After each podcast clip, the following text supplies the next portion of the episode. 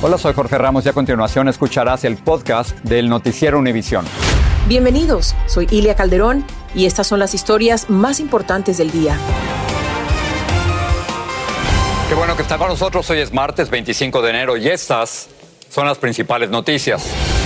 Un segundo policía hispano murió de las heridas que sufrió cuando respondía a una disputa doméstica en Harlem, Nueva York. El agente Wilbert Mora tenía 27 años de edad. Rusia aumentó el número de soldados que cercan a Ucrania e inició ejercicios militares. El presidente Biden dice que podría sancionar personalmente a Vladimir Putin si invade territorio ucraniano. Un nuevo estudio del Centro de Investigaciones Pew dice que el presidente Biden inicia su segundo año con 41% de aprobación popular, 3% menos que en septiembre. Analizamos por qué. Y el gobierno federal retiró la autorización de emergencia de tratamientos monoclonales de Regeneron y Eli Lilly porque no funcionan en contra de la variante Omicron del COVID. Hay varios distintos diferentes tratamientos que un paciente puede eh, pedir a su médico. Este es Noticiero Univisión con Jorge Ramos e Ilia Calderón. Buenas tardes. Lamentablemente murió el segundo policía hispano que resultó gravemente herido cuando respondía a un incidente doméstico en Harlem, Nueva York. El agente se llama Wilbert Mora, de 27 años de edad, llevaba tres años en el departamento de policía de la ciudad. Y otro policía, ya lo habíamos reportado, Jason Rivera, de 22 años, también había muerto anteriormente por sus heridas. Blanca Rosa Vilches nos habla de esta doble tragedia, Jorge, que tiene conmocionada a la ciudad de Nueva York. Sus compañeros lo aguardaron al salir del hospital, en donde luchó por su vida los últimos cuatro días. Esta tarde murió el oficial Wilbert Mora, de 27 años, el segundo policía que fue atacado después de atender un caso de violencia doméstica en Harlem. Su compañero, Jason Rivera, de 22 años, murió el fin de semana. El arma que se utilizó era ilegal. As your mayor, I promise you, I will not let this happen. En su tercera semana como alcalde de Nueva York, Eric Adams anunció su plan para combatir precisamente la violencia en las calles, que ya registra el número más alto de víctimas de los últimos 25 años. We will not surrender our city No nos rendiremos ante la violencia y tampoco regresaremos a los malos días de la historia en nuestra ciudad. El plan del alcalde incluye incautar armas ilegales, aumentar los castigos, no criminalizar a las comunidades, más policías en los 30 vecindarios que representan el 80% de la criminalidad con armas en la ciudad. Ahora usted sale a la calle y usted no ve un policía. Y eso es lo que a uno le preocupa y le asusta, sí. Eso es lo que yo quisiera, que le metiera mano a eso. Para defender a la gente se necesitan muchos policías más, ¿sabe? Porque no es posible que uno vaya por la calle y le quiten su cartera. Solo en este mes ya murieron 21 personas por la violencia con armas. Last year, over 6,000 guns were confiscated. El año pasado fueron retiradas 6.000 armas ilegales de las calles. La base de su plan, según el alcalde, es la intervención y prevención y lidiar con las causas principales de este problema, incluida la salud mental. En la ciudad de Nueva York, Blanca Rosa Vilches, Univisión. Ahora el conflicto en Ucrania, Rusia anunció ejercicios militares a través de su vasto territorio y ha apostado decenas de miles de soldados en la frontera con Ucrania y en Bielorrusia, cuyo gobernante es aliado de Vladimir Putin. Estados Unidos y los gobiernos europeos están haciendo gestiones diplomáticas, pero la verdad es que no hay señales de progreso. En este reportaje especial, nuestra corresponsal Alba Argilés nos muestra cómo ocurre todo esto desde la misma capital de Ucrania. Nada ha cambiado y estamos observando con grave preocupación la decisión de los Estados Unidos de poner a más de 8.000 soldados en alerta y la llegada de más equipo militar a la capital de Ucrania. Fue la respuesta del vocero del Kremlin hoy al gobierno norteamericano. переговоров не влияет. Переговоры, собственно, в нынешней стадии они э, завершены. el gobierno ucraniano advirtió una vez más sobre los intentos de Rusia de desestabilizarlos con el continuo movimiento de personal militar y los frecuentes ejercicios militares, pero dice estar listos. Hay movimientos de las Fuerzas Armadas de la Federación Rusa en su territorio. Sucede lo que detectamos, pero no hay nada que pueda sorprendernos. Nada sorprendidos y escépticos se encuentran los miles de soldados ucranianos en la primera línea de fuego, quienes a diario viven la incertidumbre de una posible invasión. Creo que no hay nada que negociar con Rusia. Han tratado de negociar durante ocho años y no han logrado hacerlo todavía. Las consecuencias de estos ocho años de conflicto lo han vivido en carne propia los residentes de la región de Donetsk, a poco menos de un kilómetro de la frontera rusa. Sus casas destruidas y calles desiertas son el claro ejemplo de lo que deja una invasión. No hay prácticamente nada aquí porque todo está roto. Mientras, en Kiev la vida continúa entre la normalidad y la incertidumbre ante lo que pueda pasar. En el día a día, como podéis ver, estamos tranquilos, eh, la gente está haciendo vida normal, estamos yendo a trabajar, los niños están yendo a las escuelas, eh, no ha habido ningún cambio drástico, eh, pero la gente tiene la tensión pues, que transmiten las noticias. Esta situación es muy difícil y confusa.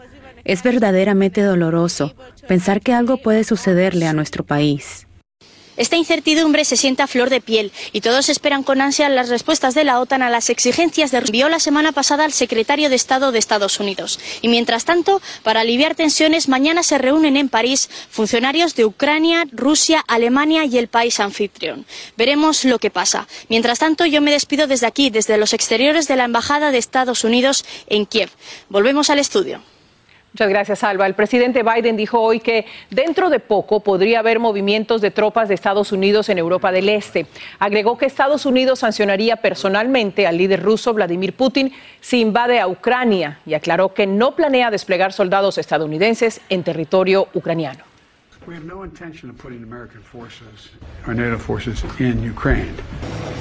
Biden señaló que lo que suceda a continuación en Ucrania y Rusia dependerá de lo que decida hacer Putin. Por otro lado, el presidente Biden pidió disculpas al reportero de la cadena Fox por insultarlo cuando le preguntó si la inflación sería un problema para las próximas elecciones de término medio.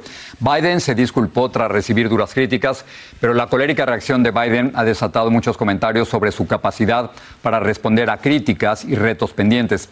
Claudio Seda nos habla de esto. La opinión pública sobre la economía del país sigue siendo bastante negativa según un nuevo estudio del Centro de Estudios Pew. La gran mayoría dice que los precios de los alimentos, productos de consumo y la gasolina están peores que hace un año.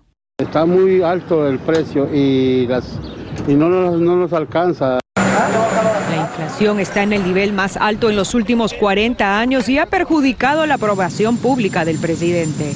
Ayer se vio que el tema frustra a Biden luego que un reportero de Fox News le hiciera esta pregunta.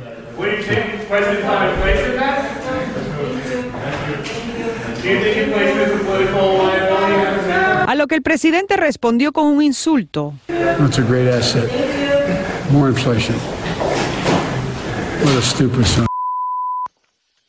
Biden después llamó al reportero y se disculpó. Primero que todo hay que recordar una cosa, que el fenómeno que estamos viendo de la inflación no es un fenómeno que sea limitado solamente a los Estados Unidos. Eh, en Europa hay inflación en este momento, en Asia hay inflación en este momento. Los ojos están puestos aquí en la Reserva Federal. Mañana se sabrá si subirán las tasas de interés para luchar contra la inflación. Al alzar las tasas de interés de los préstamos, se busca que el crédito sea más caro, lo que controlaría la demanda y con eso bajarían los precios de las casas, autos, comida, entre otros productos. Cuando los, los vendedores se dan cuenta de que no pueden vender sus productos a los precios que tienen, lo que tratan de hacer es frenarlos el alza de precios ya no suben tanto los precios. A Biden también le frustra que temas como la inmigración, el derecho al voto están estancados y siente la presión para que sus números no sigan cayendo. En Washington, Claudio Seda, Univisión. Diez miembros del grupo ultraderechista Outkeepers se declararon no culpables en una corte federal. Son parte de los 11 a quienes el gobierno federal acusa de conspiración por su participación en el asalto al Capitolio el 6 de enero del año pasado. La acusación dice que el grupo almacenó armas y puso en duda la certificación de la elección del presidente Biden.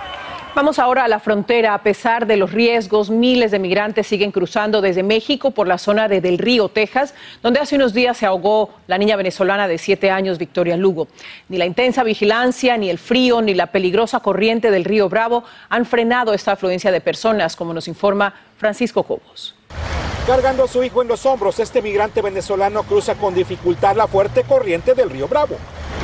Su esposa lo sigue junto a otros migrantes de su país. Son parte del flujo que sigue en aumento en esta parte de la frontera de Texas. Llevamos casi dos meses viajando. Ha sido duro, pero bueno, ya estamos acá. Ha sido un camino difícil y al preguntarles cuáles han sido los principales peligros, responden sin duda. La selva. La selva y, y los policías. ¿Los policías? ¿Por qué los policías? Porque si quieren sacar dinero en todos lados, dinero que uno no tiene. Ni el intenso frío ni las peligrosas aguas del río Bravo han impedido que el número de familias enteras y niños no acompañados continúen cruzando en lugares como este, en donde incluso dejan parte de sus pertenencias abandonadas antes de continuar su camino hacia el norte. Es precisamente por este lugar por donde la niña venezolana Victoria, de 7 años, murió al ser arrastrada por la corriente mientras cruzaba de la mano con su madre, a quien rescataron otros migrantes. Erika Velázquez es otra migrante que estuvo a punto de correr con la misma suerte, pero pudo salvarse junto con su hijo gracias a la ayuda de otras personas. Es peligroso, es traicionero, eh, se mira calmado, pero cualquiera se equivoca. Solo el que lo vive es el que, como sabe, se ve el río. Solo este fin de semana, la patrulla fronteriza reportó haber detenido a unos 3.000 inmigrantes, entre ellos 30 niños no acompañados, solamente en este sector. Entre ellos, estos tres niños hondureños que fueron encontrados caminando solos en medio de una zona desértica. En toda la frontera sur, la patrulla fronteriza detuvo a casi 179 mil durante el mes de diciembre, un aumento del 2% respecto a noviembre, según las estadísticas oficiales. Esta tarde, miembros de la Guardia Nacional reparaban esta cerca dañada por los miles de migrantes que siguen cruzando. El cuerpo de la niña venezolana continuaba en esta funeraria en espera de ser trasladado a otra ciudad de los Estados Unidos para sepultarla. En Del Río, Texas, Francisco Cobos, Univisión. Suspenden el uso de un tratamiento en contra del coronavirus porque no es eficaz contra la variante Omicron.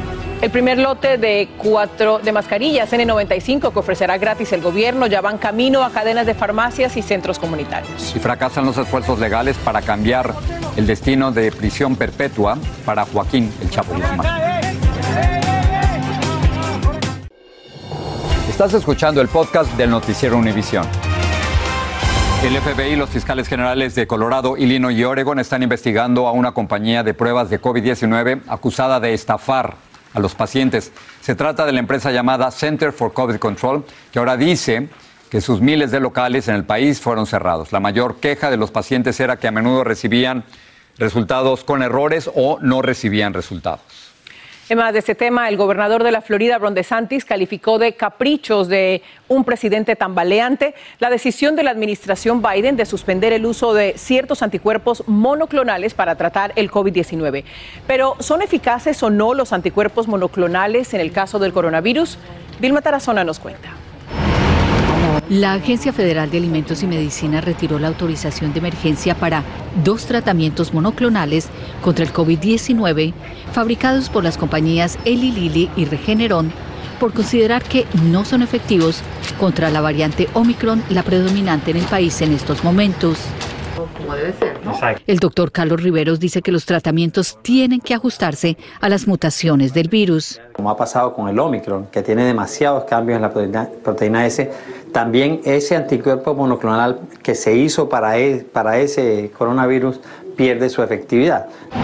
El doctor Aldo Calvo aplica en su hospital diferentes tratamientos monoclonales y dice que sí notó cambios en la respuesta de sus pacientes cuando apareció Omicron. Hemos sabido desde hace unos cuantos semanitas, después de que entró este ola de Omicron, que esos tratamientos no iban a ser tan efectivos, pero no sabíamos el porcentaje. Pero hay otros tratamientos monoclonales y pastillas antivirales que sí son efectivos contra el COVID-19, dice el doctor Calvo. Hay varios distintos diferentes tratamientos que un paciente puede pedir a su médico. El primero es el anticuerpo monoclonal que se llama Sotrovimab, que también se da por la intravenosa por 30 minutos. Eso sí es muy efectivo contra Omicron. También una pastilla antiviral que se llama Paxlovid de Pfizer, que se puede conseguir en cualquier farmacia con receta de médico. El gobernador de Florida, Ron DeSantis, fuerte promotor del tratamiento monoclonal de Regeneron, prometió pelear la decisión. Esta es una decisión temeraria, dijo el gobernador. La Casa Blanca respondió que se basa en lo que concluye la ciencia y que We have a range of doses of things that do work in treatments and we're providing those to Florida. envió miles de tratamientos a la Florida que sí son efectivos contra Omicron. Vilma, el gobernador de la Florida, Ron DeSantis, había abierto estos centros para administrar el tratamiento Regeneron. ¿Qué es lo que va a pasar ahora que la FDA suspendió el Regeneron? Bueno, Ilia, te cuento que todos esos centros que abrió el gobernador de la Florida precisamente para administrar este tratamiento monoclonal, el Regenerón, pues cerraron hoy sus puertas en horas de la mañana. Dijo la oficina del gobernador que al menos 2.000 citas fueron canceladas. Por ejemplo, este lugar donde me encuentro dejó de administrar hoy también en horas de la mañana ese tratamiento y solo mantiene abiertas sus puertas para la vacunación y las pruebas de COVID-19. Jorge, regreso contigo. Vilma, gracias. Siguiendo con el tema, la gravedad del COVID-19 durante esta ola de Omicron parece ser menor que durante otros periodos de alta transmisión. Así lo muestra un estudio publicado hoy por los Centros para el Control y Prevención de las Enfermedades. El estudio analizó los síntomas severos de pacientes con coronavirus, incluyendo las tasas de admisión en cuidados intensivos, el uso de ventiladores y casos de muerte. Pfizer y BioNTech anunciaron hoy que comenzaron un ensayo clínico con 1.400 personas de entre 18 y 55 años para su vacuna específica contra la variante Omicron. El estudio evaluará la seguridad y el nivel de respuesta inmunológica de esta vacuna. El director ejecutivo de Pfizer dijo que en el futuro vacunarse contra el COVID-19 será como hacerlo contra la gripe. El anuncio de la administración Biden de que la población podrá adquirir completamente gratis varias mascarillas N95 tiene a muchos ansiosos por obtener este cubrebocas mucho más protector en contra del COVID-19. Muy bien, hay algunas personas que ya han ido a preguntar a clínicas y farmacias, pero ¿cómo, dónde y cuándo se podrán adquirir? Jaime García tiene respuestas. En esta clínica comunitaria en el centro de Los Ángeles, algunas personas preguntaban hoy si ya habían llegado las mascarillas N95, que el gobierno federal anunció que distribuirá de forma gratuita a partir de esta semana. Pues es una excelente idea porque la verdad es de que necesitamos más protección. El Departamento de Salud ha fijado hasta tres mascarillas N95 por persona para prevenir los contagios de coronavirus. N95 quiere decir que esta mascarilla está filtrando el 95% de las partículas que llegan a su cara. Sin embargo, la ansiada distribución aún es elusiva. Hicimos el pedido la semana pasada de como 3.000 máscaras. Todavía no hemos recibido respuesta cuándo nos va a llegar esas máscaras. En un comunicado, la cadena de farmacias Walgreens señaló que esperan ofrecer las mascarillas N95 a partir del próximo viernes 28 de enero. La cadena CBS aún no tiene una fecha determinada y solo señaló que la distribución en sus tiendas será en las próximas semanas. La mascarilla N95 se puede usar por varios días. Ah, ah, el límite es cuando los elásticos ya no tienen elasticidad. Por la mayor protección que ofrecen, las N95 son recomendadas para usarse en situaciones de alto riesgo de contagio. Si tiene dos o tres de estas máscaras, es que le pone una rotación. La usa un día, la deja en el sol para que mate el germen y la vuelve a usar de nuevo. El gobierno federal prevé la distribución de 400 millones de estas mascarillas N95, por lo que en un país de más de 300 millones de habitantes, hay quienes señalan que es importante tener consideración con quienes realmente necesitan este tipo de protección. Pero en este momento, si no tiene riesgo, puede seguir usando máscaras quirúrgicas y máscaras encima con trapo. En Los Ángeles, Jaime García, Univisión. Una corte de apelaciones confirmó la condena a cadena perpetua y 30 años más de prisión a Joaquín Echapo Guzmán, esto tras rechazar un pedido de sus abogados para anularla. La defensa alegó supuesta mala conducta del jurado y estrictas condiciones de detención preventiva del ex capo. Guzmán fue condenado en el 2019 por 10 cargos de narcotráfico y crimen organizado y deberá pagar 12.600 millones de dólares en confiscaciones. Grupos a favor y en contra del aborto se manifestaron hoy frente a la Asamblea Legislativa de Ecuador. Es que ese organismo legislativo comenzó hoy el segundo debate del proyecto de ley para regular el aborto en casos de violación. Y uno de los temas más polémicos es el plazo de tiempo que tendrá una mujer para solicitar el aborto en caso de violación. Pasamos con Patricia y un adelanto de la edición nocturna. Gracias, Ilia. Bueno, Vamos a ver estas dramáticas imágenes que muestran los instantes en los que un policía de Los Ángeles salva a una niña que estaba inconsciente. Sus padres desesperados pidieron ayuda porque la menor no respiraba y al parecer se había tragado algo. El oficial, después de algunos movimientos y palmadas, logró que la niña reaccionara. Y decenas de periodistas protestaron en varias ciudades de México para exigir justicia por los asesinatos de los periodistas Lourdes Maldonado, Margarito Martínez y José Luis Gamboa. Como parte de la protesta colocaron frente al Palacio Presidencial varias cámaras y fotografías de los periodistas asesinados. Ilia Jorge, México sigue siendo uno de los países más peligrosos para ejercer esta profesión. Yo llevo una protesta a nivel nacional. Patricia, gracias. Lamentablemente, gracias Patricia. El Salón de la Fama del Béisbol acoge a un astro dominicano, Big Papi Ortiz, cuando regresamos. Sigue este podcast en las redes sociales de Univision Noticias y déjanos tus comentarios.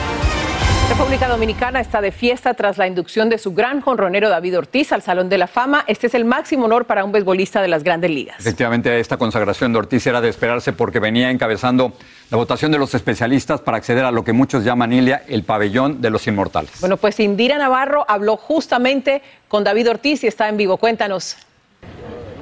¿Qué tal? Muchas gracias. Así es, aquí me encuentro con el recién inmortalizado David Ortiz en el Salón de la Fama. ¿Cómo fue esa noticia? ¿Cómo fue el proceso de esa llamada? Bueno, primeramente, después de darle gracias a Dios y a mi familia y a toda la gente que tiene que ver con esto, fue algo eh, increíble. Una llamada que es difícil, porque es una larga espera, pero cuando la llamada llega, tú sabes que es algo que de verdad, muy agradecido, humildemente hablando, eh, algo demasiado impresionante, algo que cuando tú empiezas tu carrera, tú no, no es algo que tú estás pensando en eso, pero ya según tú vas acumulando números y las cosas van sucediendo y, Dios te, te, da la oportunidad, tú sabes, de, de mantenerte saludable a través de tu carrera, es algo que tú empiezas a analizarlo y gracias a Dios sucedió. David es el cuarto dominicano en ingresar a Cooperstown. ¿Qué significa eso para ti y para el país también? Es un logro de nosotros eh, en sí, la República Dominicana, mi país natal, eh, nosotros latinos en sí, eh, la ciudad de Boston, es algo que es una celebración a plenitud, porque ya no es un logro más de David Ortiz nada más, sino un,